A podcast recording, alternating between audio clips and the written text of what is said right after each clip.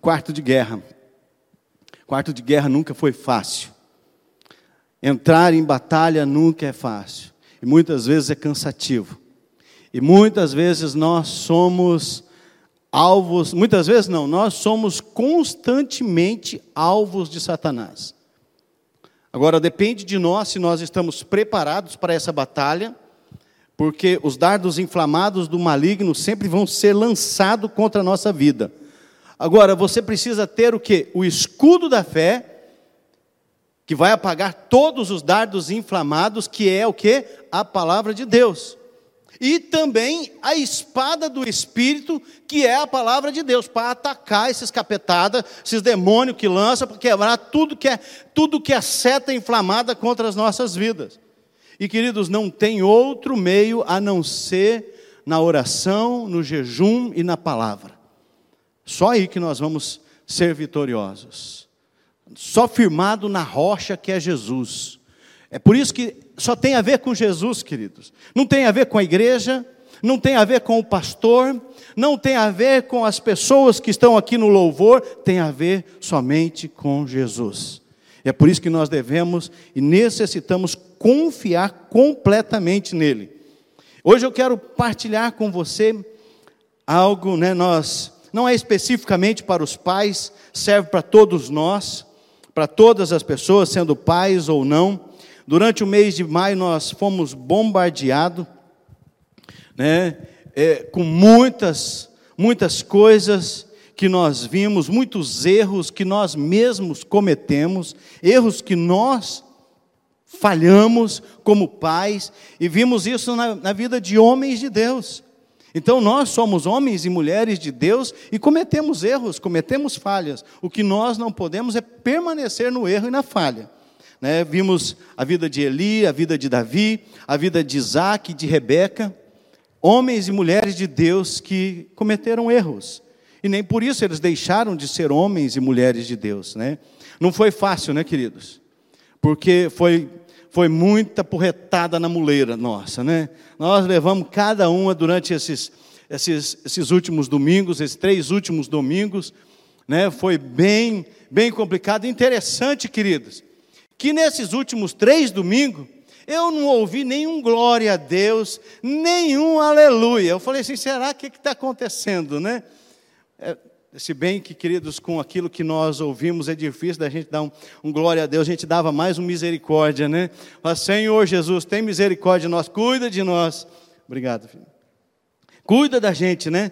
E agora, queridos, esses chacoalhões que nós recebemos de Deus, do Espírito Santo, é para que a gente, para que eu e você possamos ser homens e mulheres de Deus que praticam a vontade de Deus, que estejam vivendo segundo a vontade de Deus.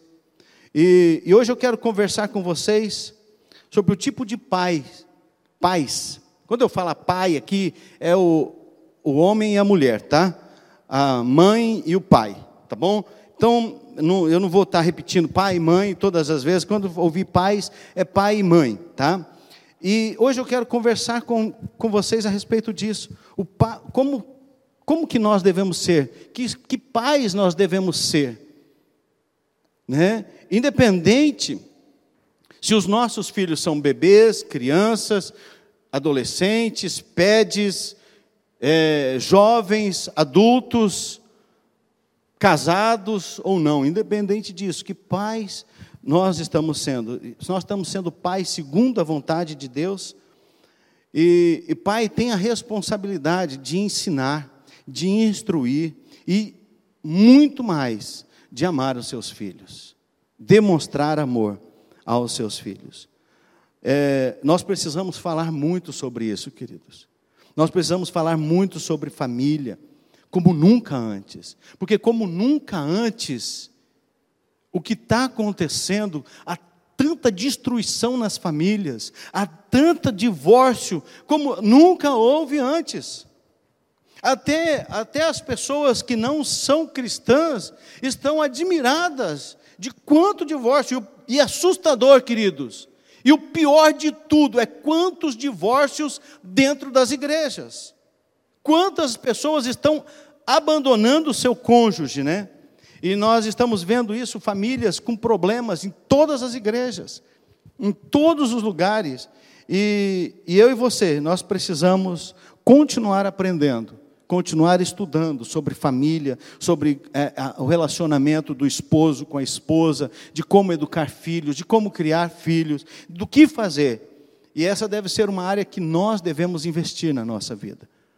Porque a família é a estrutura da sociedade, é a base da sociedade. E Satanás está se levantando para destruir o que, queridos? A família. Destruir a família como Deus planejou. Satanás está levantando. Não é aqui, queridos. É no mundo inteiro. Não é no Brasil, é no mundo inteiro. Está acontecendo. E se nós, como igreja de Jesus, não nos despertarmos, acordar para isso, Satanás ele está lançando dardos inflamados sobre a nossa vida para destruir o nosso lar. E é por isso, queridos, que agora no dia 12 de junho, dia dos namorados, olha lá, queridos, nós vamos ter um jantar aqui. Você não pode ficar fora desse jantar. Ah, mas eu não tenho dinheiro. Queridos, a gente arruma dinheiro para muitas coisas. Esse é um, não é um gasto, isso aqui é um investimento no seu casamento e no seu cônjuge. Então, você que está hoje, você que está nos visitando, você que está aqui, pode participar. Só que assim, os convites são limitados. Então, quando terminar o culto, você pode procurar lá no balcão, porque são poucos convites que nós temos. Né? Então, se você, quem for os primeiros, né, algumas pessoas já reservaram, já está reservado, já bastante pessoa já reservou, então as vagas estão mais limitadas ainda. Então não perca. Você que está aqui, se você quiser convidar alguém, você quiser comprar um convite para um amigo seu, para um, casal, para um casal de amigos seu, pode também. Faça isso, queridos, porque isso é de Deus, tá? Então, nós não podemos perder esses momentos, queridos. São momentos tão, tão, tão gostosos, sabe, de comunhão, sabe, vai ter um jantar aqui maravilhoso, você não pode ficar fora. Gente, se você vê o cardápio, só de falar já dá água na boca, porque eu já estou começando a ficar com fome. Mas eu não vou nem falar para vocês do que. Eu só vou falar para vocês que vai ter três pratos principal. Tá? Vai ter entrada, três pratos principal, depois vai ter sobremesas. Gente, vai ser incrível. E você precisa estar nesse nesse jantar dos namorados, dia 12 do 6. Então, não saia daqui hoje sem comprar, sem adquirir o seu convite, tá bom? Ok? Então, continuando aqui, queridos, para nós sermos pais, segundo a vontade de Deus, lembrando que não é só para pais, é para todos nós. Nós vamos olhar hoje um texto bíblico que está lá em Efésios capítulo 5. E a primeira coisa que nós precisamos para ser pais, segundo a vontade de Deus, nós temos que imitar a Deus e viver em amor. Olha o texto bíblico de Efésios 5, 1 e 2.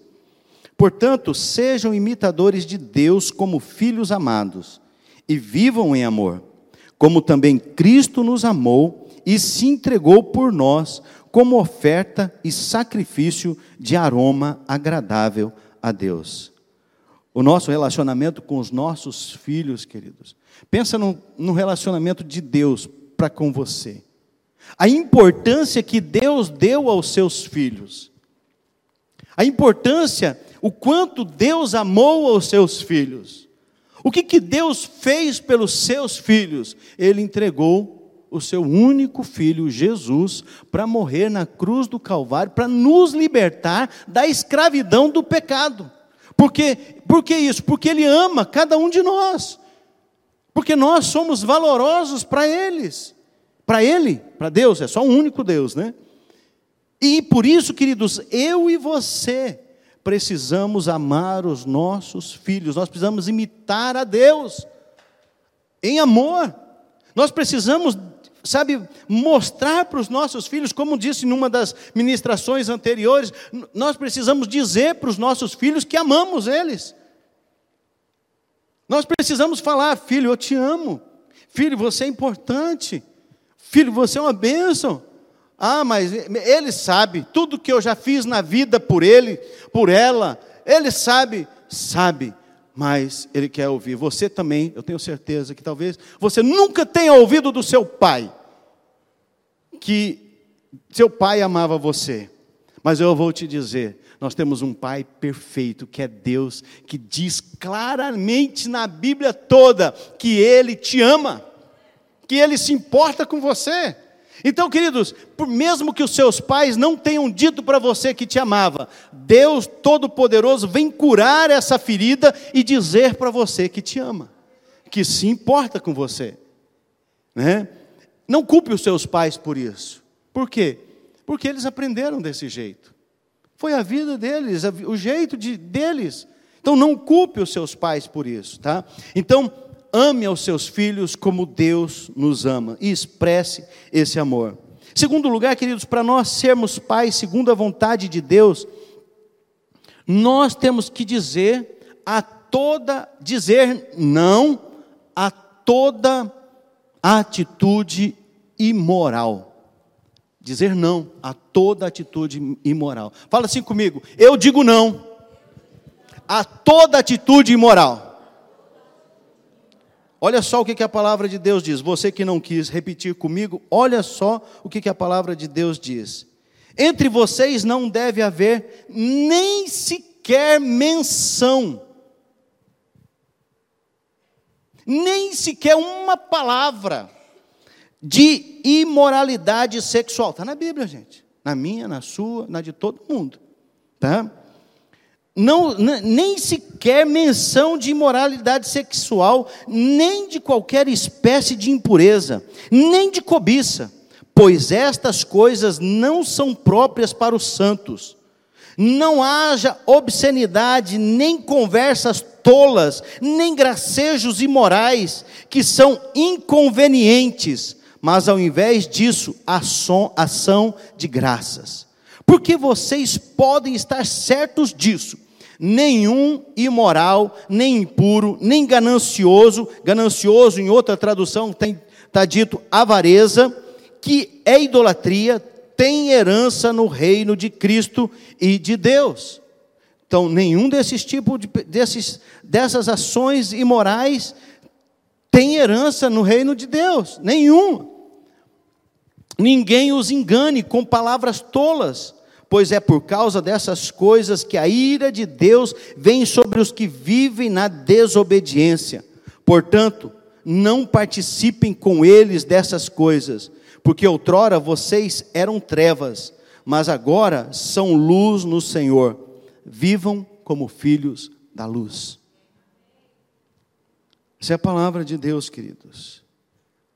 E quantas vezes você participa de rodas de palavras imorais, de palavras de imoralidade sexual. Quantas vezes você participou de rodas de pessoas falando? Sabe quando está uma roda de homens e de mulher também, viu? Mulher é pior que homem. Roda de mulher sai muito mais coisa, muito mais besteira do que homem.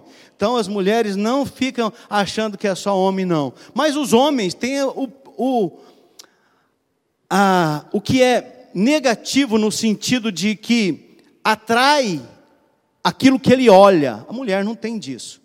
Né? Mas o que ele olha. Então, numa roda de homens, passa uma menina bonita, o que, que já começa dentro dessa roda? Gracejos imorais, muitas vezes. Então nós precisamos cuidar, nem sequer haja menção de imoralidade sexual, nem de qualquer espécie de impureza, nem de cobiça.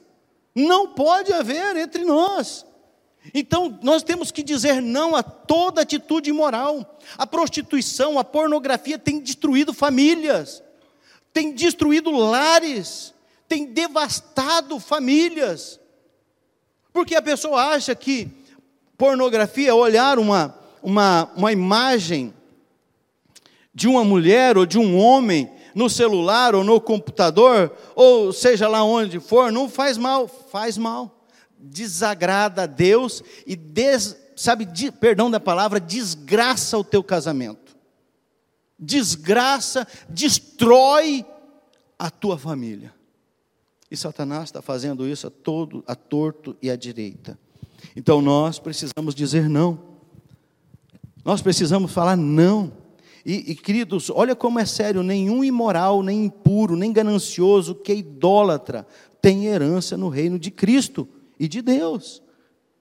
Se nós queremos herdar a eternidade com Jesus, nós temos que, sabe, continuar, eu vou dizer continuar, a nos santificando, a nos purificando, purificando a nossa mente, os nossos olhos, os nossos ouvidos, a nossa boca, o nosso corpo.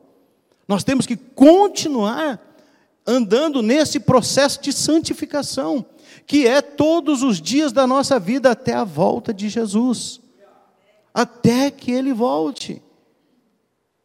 E como eu e você, nós desejamos ser pais, segundo a vontade de Deus, é inconveniente, não convém a nós atitudes imorais. Não convém a nós. E se nós estamos aprendendo com Deus, nós precisamos declarar isso vivendo em amor. Quando você vive em amor, o amor de Deus para com seus filhos, para com a sua esposa, você não quer nada de imoralidade sexual. Você, sabe, quer viver longe dessas coisas. Isso pode ser um ataque de Satanás na sua vida. Isso pode ser um dardo inflamado que tem te atormentado dia após dia. E que só Jesus pode te libertar. Só Jesus pode fazer essas mudanças. Terceiro lugar, para nós sermos pais segundo a vontade de Deus, nós temos que dizer sempre palavras de ações de graças a Deus. Nós temos que ser gratos a Deus. Não haja não haja obscenidades, nem conversas tolas, nem gracejos imorais, que são inconvenientes, mas ao invés disso, ação de graças. Queridos, nós temos que ser grato a Deus. Nós temos que agradecer a Deus. A nossa gratidão a Deus, ele parece que serve como um antídoto contra a imoralidade. Sabe, é como uma proteção. Então, seja grato a Deus. Seja grato a Deus por tudo aquilo que você tem. E provavelmente o reconhecimento de que nosso Deus, nosso Pai, cheio de amor, que nos ama, que se importa conosco, que tem cuidado de nós, nos dando tudo aquilo que nós necessitamos, se nós formos gratos a Ele, Ele vai aliviar a sua cobiça, Ele vai aliviar os seus desejos imorais, Ele vai te ajudar a vencer.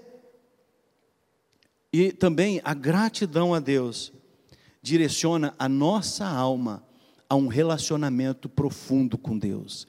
Lembra de uma coisa que nós já falamos aqui, quando nós trabalhamos sobre nós termos tempo a sós com Deus? Quando nós tivermos é, tempo de, quando nós, é, nós tratamos isso alguns, acho que foi o ano passado, se não me engano, de nós partilharmos com Deus o nosso coração. E quando nós mais nos aproximamos de Deus, mais nós nos afastamos do pecado. Quanto mais nós nos distanciamos de Deus, mais nós aproximamos do pecado. Então se aproxime de Deus. Você quer ficar longe do pecado? Se aproxime de Deus. Você quer vencer o pecado? Se aproxime de Deus. É isso que nos garante, queridos, porque Deus quer um relacionamento íntimo conosco, Deus quer andar conosco, e Ele é o único Deus, nosso Deus Pai, Deus Filho, Deus Espírito Santo, é o único que nos satisfaz completamente, é o único que pode satisfazer a sua alma e encher o coração, o seu coração do amor dele. Só Ele pode fazer isso. Salmo 136, eu vou ler apenas três versículos aqui, mas depois você leia em casa esse salmo. Ele diz assim: Deem graças ao Senhor, porque Ele é bom, o seu amor dura para sempre. Deem graças ao Deus, ao Deus dos deuses, o seu amor dura para sempre. Deem graças ao Senhor dos senhores, o seu amor dura para sempre. Deem graças a Deus por tudo. Não estou dizendo para você ser sado masoquista, ah, Deus, obrigado por essas tribulação, por essas lutas. Mas você dê graças a Deus, obrigado, porque em meio à tribulação, em meio às lutas, o Senhor manda livramento. O Senhor cuida de mim. o Senhor me guarda, o Senhor me fortalece, o Senhor me anima, o Senhor me encoraja, o Senhor me ajuda. Então, queridos, dê graças, eu tenho, eu tenho feito isso, querido. Eu tenho, eu tenho procurado, sabe, encher o meu coração de gratidão a Deus, de ser grato a Deus por tudo o que Ele é para mim. E muitas vezes nós não queremos aprender, mas você lembra que, que eu já falei para vocês aqui, para nós, né? Que muitas vezes nós só aprendemos com, com as, umas varadinhas de Deus, né? Porque parece que do outro jeito, a gente, Deus está mostrando o caminho, a gente está indo para cá. Deus está falando, é assim, a gente quer fazer desse jeito. Deus fala, não faça isso, a gente faz. Parece criança mimada. Então Deus quer que a gente siga aquilo que Ele deseja para nós, e Ele só deseja o bem. Então, queridos, para nós sermos pais segundo a vontade de Deus, nós precisamos nos encher do Espírito Santo de Deus. Você precisa se encher de Deus, precisa se encher do poder de Deus na sua vida, precisa buscar a, a, a ação de Deus na sua vida. O texto de Efésios 5, 18 a 20 diz assim: Não se embriaguem com vinho, que leva à libertinagem, mas deixem-se encher pelo Espírito, falando entre si com salmos, hinos e cânticos espirituais, cantando e louvando de coração ao Senhor, dando graças constantemente a Deus Pai por todas as coisas, em nome de nosso Senhor Jesus Cristo. Deem graças, queridos. Encha-se do Espírito Santo de Deus. Busque a Deus em oração, em jejum. Você não gostou de tal coisa? Deus está te ensinando. Deus está te mostrando o caminho. Deus está tratando com você. Deus não é como nós, queridos. Muitas vezes os nossos filhos fazem alguma coisa errada ao invés de nós corrigirmos e ensinarmos o certo, nós, ah, não, tem nada não, isso, isso vai passar. Deus trata as nossas falhas. E nós, para nós nos enchermos do Espírito Santo de Deus, abra o seu coração e permita que Ele cure o seu coração, cure as suas falhas, cure tudo aquilo que tem atrapalhado a ação de Deus na sua vida. Permita que Ele trabalhe no seu coração. Não vai ser fácil, não. Não vou dizer para você que é moleza, não, porque, querido, tem coisa que está incrustada no nosso coração. Tem coisa, não sei se você já, se, se, você já foi na praia e, e você vê pedra cheia de coisas assim, que para tirar aquilo lá tem que bater. Se você quiser limpar uma pedra, você tem que bater. E tem muita coisa que está incrustada em nós sabe, que precisa ser lapidado pelo Espírito Santo de Deus, e é só Ele que pode fazer isso na nossa vida. Então, abra o teu coração, permita, vai doer, mas depois é maravilhoso. às vezes, no primeiro momento é difícil, um, um, uma pedra, uma pedra preciosa, ela só é linda porque ela foi maltratada, ela foi tirada tosca, feia, mas ela é cortada, ela é polida, começa uma lixa grossa até a lixa fininha, até ela ficar brilhante, aí depois dá um polimento, aí ela fica linda. Nós somos assim, queridos. Nós muitas vezes somos, nós muitas vezes não, nós somos uma pedra tosca que o Senhor Jesus pegou e ele quer, porque ele diz assim que fomos, não fomos nós que escolhemos a ele, mas foi ele que nos escolheu a nós, para que a gente faça o quê? Fique quieto, sentado? Não, para que vá e dê fruto. Frutos que permaneçam. Então, essas, essas coisas que nós trazemos precisam ser limpas, e quem pode fazer isso é o Espírito Santo de Deus em nós. Permita, queridos. Às vezes você vai chorar, fala, Deus está doendo demais, mas Senhor, eu estou aqui firme com o Senhor. Permita que o Espírito Santo entre na sua vida e encha o teu coração. Agora, queridos, eu quero falar um pouco, porque para nós sermos pais, segundo a vontade de Deus, nós temos que ser esposo e esposa segundo a vontade de Deus. E aqui eu quero observar algumas coisas. E eu quero observar primeiro o papel da, da, esposa. E eu quero que os maridos prestem bastante atenção, os homens prestem bastante atenção, aqueles que ainda não casaram, prestem bastante atenção. Os homens, tá? Por quê, queridos? Olha só, a gente gosta desse texto, o homem gosta, mas você precisa entender o que ele significa, tá? Olha o versículo 22 de Efésios 5. Mulheres, mulheres, sujeitem-se a seus maridos, como ao Senhor Pois o marido é o cabeça da mulher, como também Cristo é o cabeça da igreja, que é o seu corpo, do qual ele é o Salvador. Assim como a igreja está sujeita a Cristo, também as mulheres estejam em tudo sujeitas a seus maridos. Aqui está falando de submissão. E esse fato aqui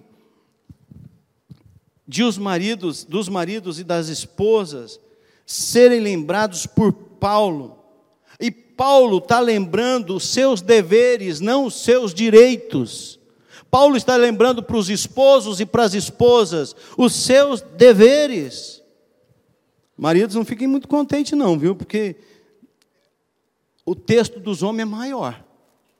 Tá? Das mulheres é, é três versículos, dos homens é um punhado. Tá? Então, olha só, mas preste atenção no que eu estou falando sobre a submissão.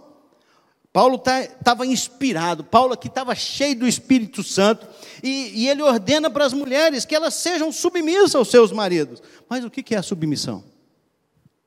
A Rede Globo sempre anunciou que submissão é ser um capacho. Submissão, o que, que é isso? Isso não pode, isso não existe. Nós vamos aprender hoje o que é verdadeiramente submissão. O que, que a Bíblia diz que é submissão. Né? E a mídia, infelizmente, e hoje, queridos, essa palavra, ela está muito desgastada. Ela está desgastada, tanto que as mulheres nem gostam de ouvir essa palavra. Mas quando elas entendem o significado, muda o entendimento. Quando os homens entendem o significado, muda o entendimento deles também, tá? Então, é, John Mac, Mac, Mackay, ele diz corretamente que uma das maiores artimanhas do diabo é esvaziar o sentido das grandes palavras cristãs. E submissão é uma das grandes palavras cristãs que Satanás tem tentado esvaziar, tentado fazer com que seja desentendida ou entendida errada, né? Então, agora, antes de nós, antes nós continuarmos, nós precisamos entender o que, que não é submissão. O que, que não é submissão? Preste atenção, os homens. Em primeiro lugar, submissão não é inferioridade. Submissão não é ser inferior aos homens. Tá? Muitas pessoas acham que a mulher é inferior. Não é. Tá? Tanto é que quando da criação, Deus criou os mesmos, os dois da mesma substância. Deus criou o homem e depois tira a mulher da sua costela. Não foi do pé, foi da costela. Os dois são feitos da mesma substância. Os dois foram feitos à imagem de Deus, tanto o homem quanto a mulher. Os dois foram formados dessa forma. Então, queridos, e a mulher foi colocada por Deus como uma auxiliadora idônea. A auxiliadora idônea quer dizer aquela que olha nos olhos do outro, sabe? Essa é, essa é a ideia. A, a mulher olha nos olhos do seu marido. É na, é na mesma altura, na mesma proporção. Não é o marido aqui e a mulher lá um capacho. Não é. Então, em primeiro lugar, submissão não é inferioridade. A palavra de Deus diz assim: que não há judeu, nem grego, escravo, nem livre, homem, nem mulher, pois todos são um em Cristo Jesus. Todos são iguais. E eu concordo com o que John Stott ele diz quando ele diz que não devemos pensar que a submissão que Paulo recomenda às esposas, às crianças e aos servos sejam outra palavra para inferioridade. Muitas pessoas estão acreditando o que Paulo disse é que as mulheres é inferior. Não. John Stott ele vem dizendo: não, não, de jeito nenhum, não é isso que Paulo quis dizer. E nós devemos aceitar, querido, a ideia de uma obed... não devemos aceitar, perdão, a ideia de uma obediência cega e servil. Porque é o que muitas pessoas acham. Submissão, queridos, é pôr-se na mesma missão da outra pessoa.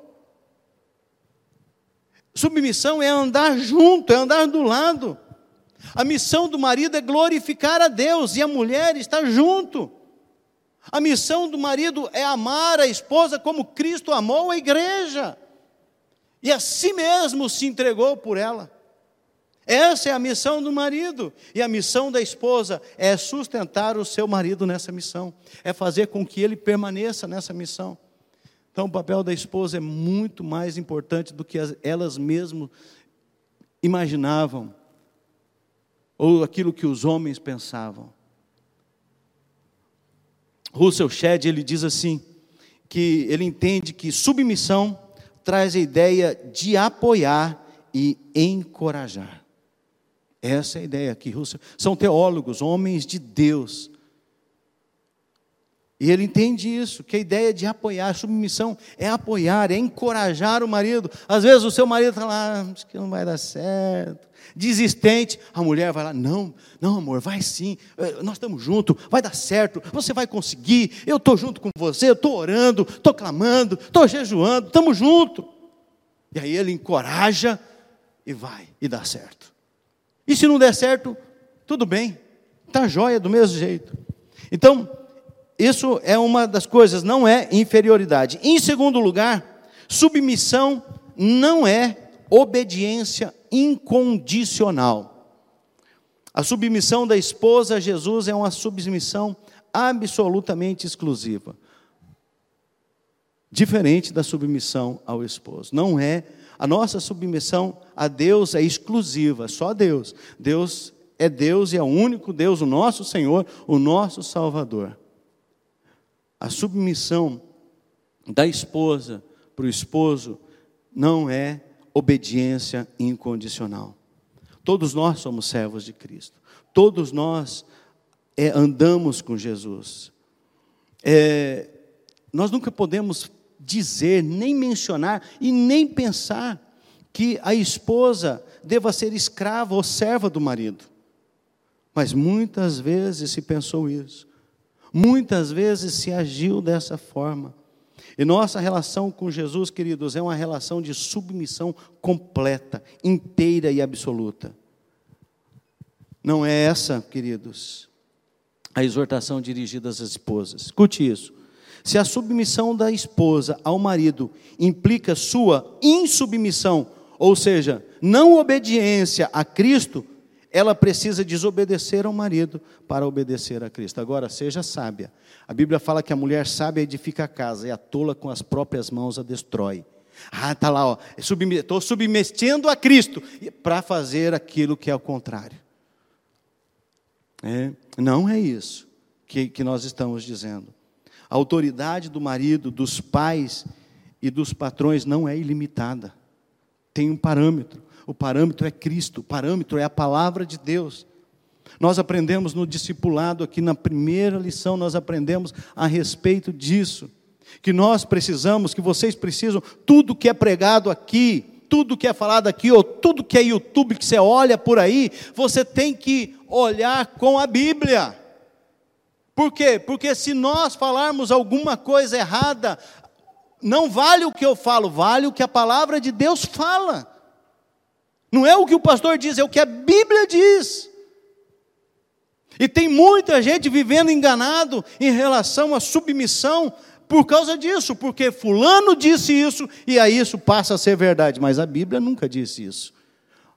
A nossa regra de fé e prática não é pastor, não é bispo, não é padre, não é papa, é a palavra de Deus, é Jesus.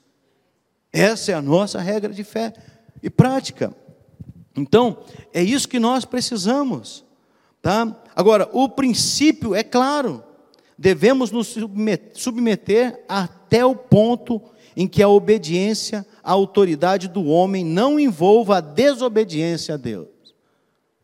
Quando o marido fala para você fazer algo que é fora de princípios bíblicos, Aí não, aí é obediência à palavra de Deus. É obedecer à verdade bíblica. Exemplo simples. Bem simples. Seu marido fala assim, obediência, né? Submissão. Aí seu marido fala assim, está faltando arroz em casa. Aí seu marido fala, amor, põe uma roupa bem larga, vai lá no mercado e pega um pacote de arroz e sai sem pagar. Você vai fazer isso? Ah, eu sou submissa, tive que fazer. Não, isso aí é errado, é pecado. Então não faça. É um exemplo simples. E muitas outras coisas, queridos, que nós praticamos. Tá? Então, esse é o princípio. Eu tenho que obedecer a Deus, a palavra de Deus. E a palavra de Deus fala sobre a submissão. Agora, maridos, mulheres, prestem atenção, porque nós temos que observar o papel do marido. E agora é bastante versículo, gente. Olha, não coube num slide, teve que ser dois slides. Porque ó, dá, dá, dá do 25 até o 33. Oito versículos, né? É mais, então o marido precisa de mais coisa. Maridos, primeira coisa, o que está dizendo lá? Maridos, volta, põe, põe o texto bíblico aí. Vamos lá. Só a primeira frase ali, todos os maridos, todos os homens, seja marido ou não. Vamos lá, homens. Um, dois, três. Maridos. Ponto, tá bom. Vocês entenderam? Podia parar aqui, porque se você fizer isso aí, o resto tudo está feito. Está tá entendido. Maridos, amem suas mulheres, assim como Cristo amou a igreja e entregou-se a si mesmo por ela. Para quê? Para santificá-la, tendo-a purificado pelo lavar da água, mediante a palavra e apresentá-la a si mesmo como igreja gloriosa, sem mancha, nem ruga ou coisa semelhante, mas santa e inculpável.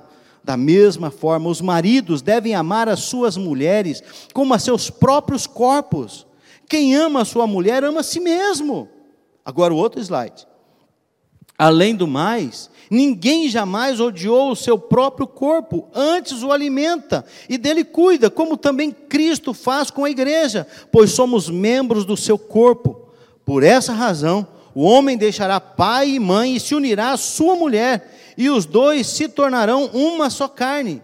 Este é um mistério profundo, refiro-me, porém, a Cristo e à igreja. Portanto, cada um de vocês também ame a sua mulher como a si mesmo, e a mulher trate o marido com todo respeito.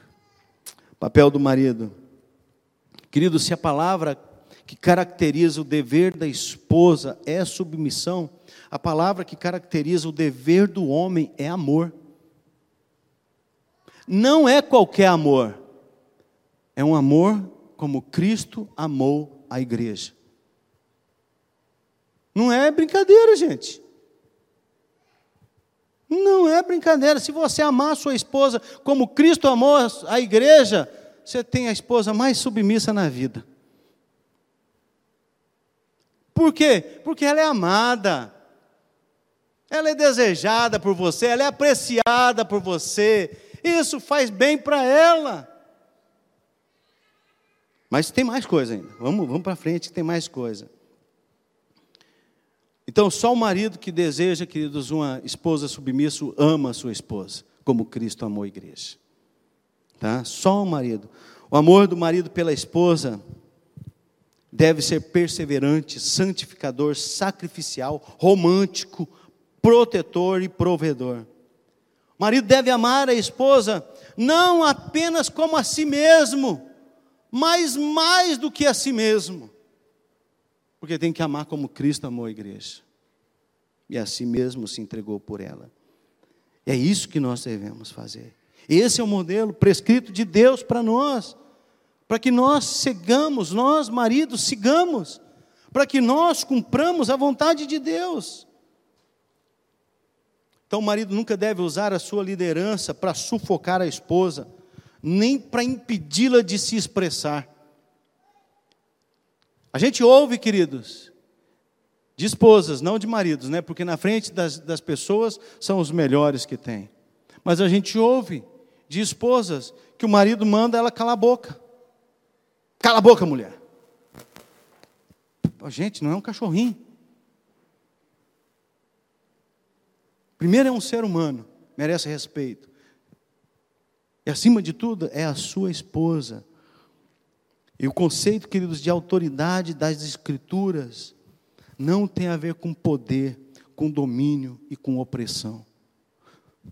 O conceito de autoridade que Deus colocou ali para o marido não tem a ver com nada disso, com autoritarismo, com opressão, sabe, com peso, com grosseria.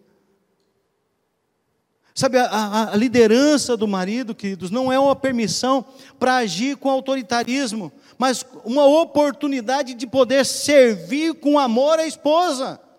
Está entendendo? É uma oportunidade de você ser uma boa pessoa para sua esposa. Isso foi o que Paulo disse. Que você expresse o seu amor por ela. Você ama Jesus? Ama Jesus. Então você tem que amar sua esposa como Cristo amou a igreja.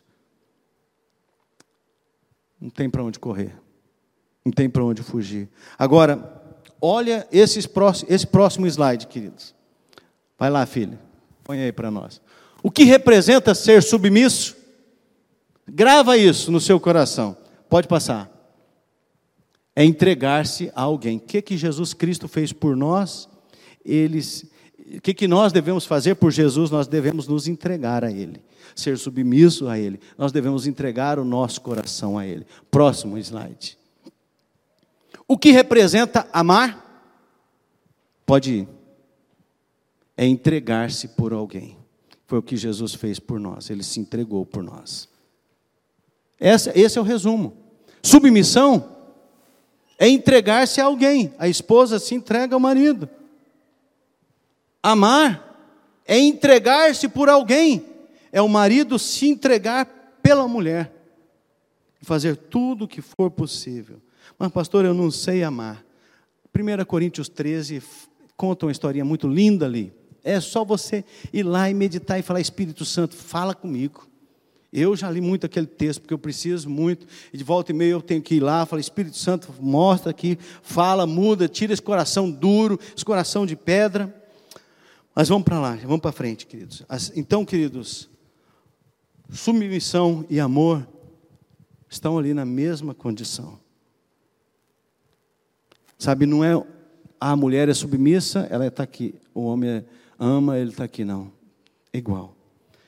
O, a, o apóstolo Paulo ele usa cinco verbos, e eu quero rapidamente passar por eles, que definem a ação do marido. Amar é o amor de Cristo proposital, sacrificial, santificador, altruísta. Altruísta, queridos, é, é aquela pessoa que se doa ao próximo sem esperar nada em troca.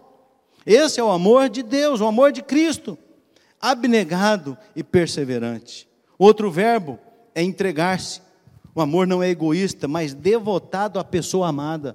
Sabe, é, sabe, é só aquela pessoa é santificador.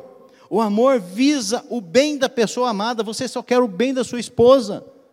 Porque você ama, você não quer o mal para ela, você pode até errar, você pode até ser grosso, mas você volta lá e conserta. E eu tenho que fazer isso muitas vezes, gente. Eu tenho que fazer, volta e meu, eu tenho que chegar lá, amor, me perdoa. Desculpa aí, me perdoa, né? Perdão, viu, gente? Desculpa é muito é muito raso. Amor, me perdoa porque eu falei o que não devia. Tem que ir lá, tem que pedir perdão. O amor, queridos, é purificador. Busca a perfeição da pessoa amada, ajuda a pessoa naquilo que precisa. O outro verbo é apresentar. O amor visa a felicidade plena com a pessoa amada, deseja o melhor que a pessoa que você ama, sabe, tenha a felicidade plena. E aí nós vamos entrar como que o marido deve cuidar da esposa. Nós já aprendemos o que é submissão, já aprendemos aqui um pouco do papel do marido, né? já aprendemos que submissão é entregar-se a alguém e que amar é entregar-se por alguém. Vimos os verbos que Paulo usa no texto bíblico. Agora, como que o marido deve cuidar da esposa? Queridos, pensa que eu estou falando para vocês só, não, estou falando isso aqui para mim.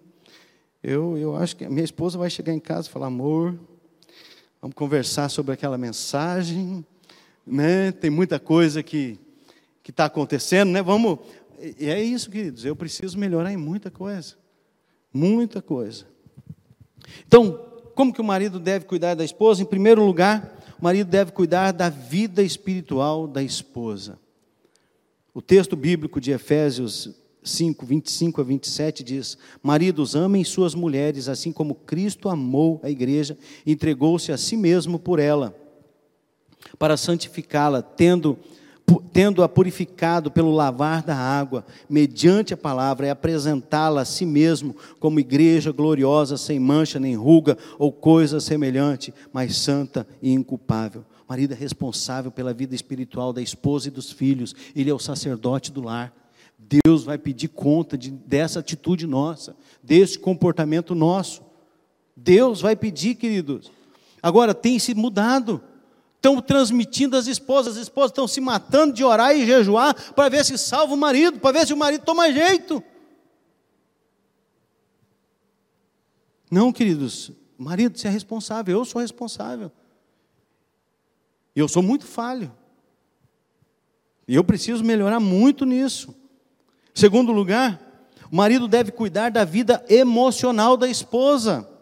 Da mesma forma, os maridos devem amar as suas, as suas mulheres como seus próprios corpos. Quem ama sua mulher ama a si mesmo. Além do mais, ninguém jamais odiou o seu próprio corpo, antes o alimenta e dele cuida, como também Cristo faz com a igreja. O marido deve amar a esposa como ama o seu corpo. O marido cuida do seu corpo. E, e o marido, ele fere a si mesmo quando ele fere a esposa.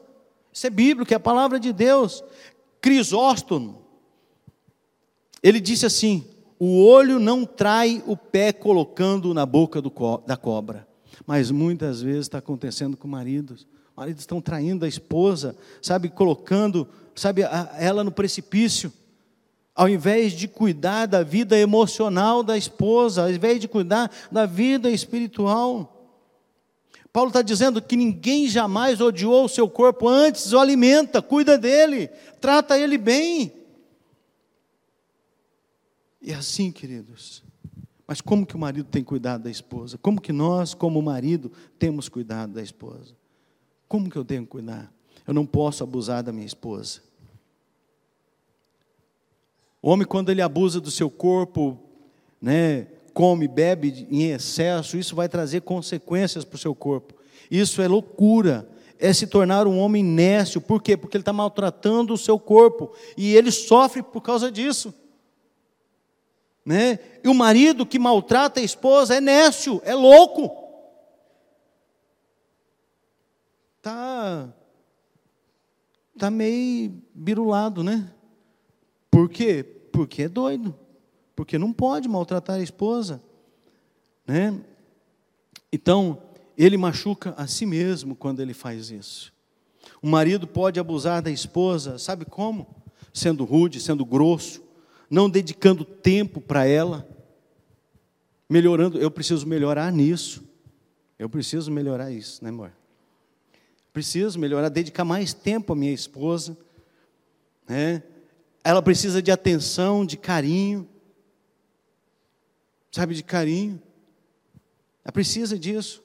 Palavras, gestos grosseiros, queridos, fere, sabe, gestos rudes. Ser infiel é tudo que prejudica a emoção da esposa. Tá? Outra coisa, como o marido deve cuidar da esposa, ele não deve descuidar dela. Um homem pode descuidar do seu corpo, mas se ele faz isso, é louco. Se você tiver com a garganta inflamada, o que, que você vai fazer? Você vai cuidar, você vai, sabe, você não vai tomar gelado, misturar com, sabe, você não vai misturar com gelado com quente rápido, você vai falar menos. Se você é professor, você vai ter que pedir um atestado porque não pode falar. Tem que cuidar, você cuida. E é assim, queridos. E o marido descuida da esposa, com trabalho em excesso, com reuniões que nunca termina, com televisão, com internet, com roda de amigos. Queridos, há muitas viúvas de marido vivo. Muitas viúvas de marido vivo. Há maridos que querem viver, estão casados, mas querem viver a vida de solteiro. Querem vir para casa só como um albergue, só para dormir. O marido deve zelar pela esposa, deve cuidar dela. Como que o homem, querido, sustenta o seu corpo? Martin Lloyd Jones, ele sugere o seguinte, um teólogo do século, século passado. Ele sugere, primeiro, a dieta. O homem tem que pensar na sua dieta, na sua comida. E nós não pensamos na nossa comida, é, a gente não pensa assim, ah, eu vou porque eu preciso alimento suficiente, né, é, para regularizar o meu, meu intestino. Você pensa na comida da forma que você sabe que você quer ingerir alimentos suficientes que te façam bem regularmente. Agora, a sua dieta em casa, o que você tem ajudado a sua esposa em casa? Mas eu trabalho fora, ela só fica em casa, ela tem que cuidar da casa, deixar a casa limpinha, roupa limpinha, comida feita. Você pode ajudar. Quando foi que você lavou uma louça? Quando foi que você ajudou a pôr uma roupa na, na máquina de lavar roupa? Quando você lavou uma calçada? Quanto que você fez alguma coisa? Prazeres e deleites, Martin Lloyd Jones diz. Quando ingerimos nossos alimentos, não pensamos só nas calorias e proteínas, ou em termos científicos, nós, nós queremos coisas que são gostosas. Você gosta de um churrasco, gosta de um pudim de leite condensado, uma pizza gostosa, né? Todo mundo encheu a boca porque já está com fome numa hora dessa, né? Encheu a boca d'água aí, né? E Agora, dessa maneira que nós devemos tratar a nossa esposa, cuidar dela, pensar naquilo que agrada a ela. Que, que agrada a sua esposa? Você sabe o que agrada a sua esposa? Não, eu já dou dinheiro para ela, ela que se vira em fazer tudo que agrada a ela. O que, que agrada a sua esposa, queridos? Eu tenho que melhorar nisso também. Eu preciso melhorar nisso. Então, o marido deve ser criativo, queridos. Deve ser criativo, né? Sempre agradando a esposa. Exercícios, a outra, outra sugestão de Mark Lloyd Jones. A analogia do corpo exige mais esse ponto. O exercício é fundamental para o corpo. O exercício é igualmente essencial para o casamento. E o diálogo harmonioso. Conversa, gente. O maior índice de divórcio hoje é por falta de, de, de conversa, de diálogo. Não é de concordar com tudo, é falta de conversar, não. Eu acho que é assim, acho, sabe, de conversar. E a, é a quebrar a rotina desgastante. O marido tem que, sabe, fazer esse exercício, tá? Só a mesma coisa todo dia, toda a vida. 10, 15 anos, não, vamos, vamos quebrar a rotina, vamos fazer uma coisa diferente. Vamos almoçar fora. Vamos dar uma passeada. Ah, mas eu não tenho dinheiro. Faz uma coisa diferente, marido. Eu já fiz uma coisa diferente. Minha, minha esposa nunca esqueceu do macarrão. No que, que era mesmo, amor? Na leiteira, você viu? Eu já tinha esquecido o nome daquele trem, mas ela não esquece. Né? Podia ter sido diferente, podia ter feito um negócio mais bonito, né? Mas foi a única coisa que eu achei na, na, no dia. Né? Não consegui enxergar mais nada. Mas ela nunca mais esqueceu daquele macarrão. Não sei o sabor dele, mas que ela nunca esqueceu, nunca esqueceu. Né? Outra coisa que Martin Lloyd Jones diz de carícias. A palavra cuidar só aparece aqui nesse texto de Efésios e em 1 Tessalonicenses 2,7. A palavra cuidar quer dizer acariciar. O marido precisa ser sensível às necessidades emocionais e sexuais da esposa. Está na Bíblia, viu, gente? Isso aqui está na Bíblia. O marido precisa aprender a ser romântico, cavalheiro, gentil, tem que ser cheio de ternura, tem que limpar o subaco, sabe? Tem que lavar, ser cheiroso. marido tem que ser, sabe? Tem que, a mulher tem que chegar perto de você e falar assim: "Ai, que homem que esse é o homem que Deus me deu". É, é isso, sabe, irmãos? Não pode, sabe, marido, marido aí está bobeando. Pode bobear não. Né? Queridos, terceiro e último lugar, eu já estou encerrando. O marido deve cuidar da vida física da esposa. O versículo 30 do capítulo 5 de Efésios diz: Pois somos membros do mesmo corpo. marido deixa todos os outros relacionamentos. A Bíblia fala o marido deixar a casa do pai e da mãe e se une à sua esposa. Com um amor sobrenatural, um amor de Deus. Gente, você imagina, eu conheci a Rose, namorei, noivei, casei em um ano e onze dias não conhecia ela. E tudo isso aconteceu muito rápido. Como que a gente foi morar junto? Ela fala: Eu do céu, que loucura! Como que eu larguei a casa dos meus pais para morar com você que eu nem sabia quem era? Ainda bem, né? Porque ela, se ela soubesse, ela não tinha casado comigo. Graças a Deus que ela não sabia. Né? Eu louvo a Deus por isso, né? E é isso, querido, sabe? Imagina isso. Então, queridos, nós, como maridos, precisamos cuidar da vida física da esposa, amar as nossas esposas com um amor sobrenatural. Um amor, você vai abandonar, não é que você vai deixar os seus amigos, mas o mais importante é a sua família. Uma coisa eu vou te dizer: quando a gente tem filhos, pais têm a tendência de esquecer a esposa e só prestar atenção nos filhos. Quem vai ficar lá na frente? Só os dois. Os filhos vão embora. Nós não criamos filhos para ficar do lado de casa, não. Do lado, sabe, das nossas asas ali, não. Nós criamos filhos para ir embora. E eles vão embora. A hora eles vão embora. E aí fica só os dois. Se a gente não aprendeu a viver junto em dois, está tendo um índice absurdo de divórcios de pessoas com 40, 30, 50 anos de casado. Porque nunca aprenderam a viver junto. E agora, quando, na pandemia para cá, então nem se imagina. Quando tiveram que ficar junto, não sabe. Não sabe conversar. Eu já falei para vocês que eu tinha, tinha Graças a Deus já melhorei bastante, preciso melhorar mais. Dificuldade.